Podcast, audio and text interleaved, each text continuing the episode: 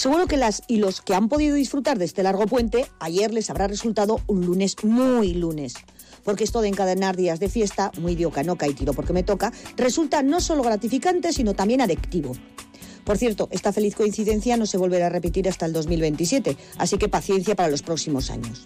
Pero no desesperemos. En breve se acercan más días festivos. Vuelven las Saturnalias, que decían los romanos, o las Navidades, que se dice desde que el Papa Julio I decidió que coincidiera con las fiestas paganas por la cosa de que si no puedes vencerlos, únete a ellos. El caso es que muy pronto nos reuniremos con familia y amigos a beber, comer e intercambiar presentes y buenos deseos.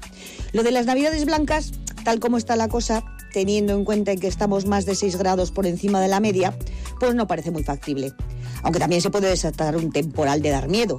Es lo que tiene el cambio climático, olas de calor, sequías y violentos temporales. Tranquilidad, en la cumbre climática de Dubái ya tienen el primer borrador. Lo que acabar con los combustibles fósiles no lo ven muy urgente, pero están de acuerdo en que hay que hacer algo. Estoy segura de que cuando nos deseemos un feliz 2024 nos acordaremos de festejar su desinteresado compromiso por asegurarnos un futuro.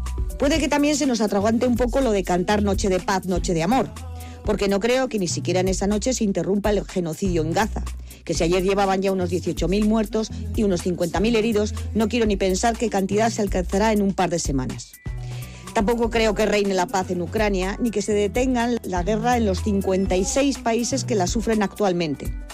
De igual manera me temo que no terminará esta guerra, que los abusadores, violadores, maltratadores y asesinos se creen con derecho a tener contra las mujeres y que tantas víctimas sigue dejando.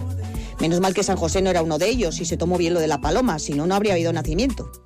El caso es que cada año se hace más difícil lo de desear paz a los hombres y mujeres de buena voluntad. Porque aunque ellos la tengan, parece que siempre va a haber un malnacido que a falta de buena voluntad tenga un arma y muy mala entraña. Marta Extramiana.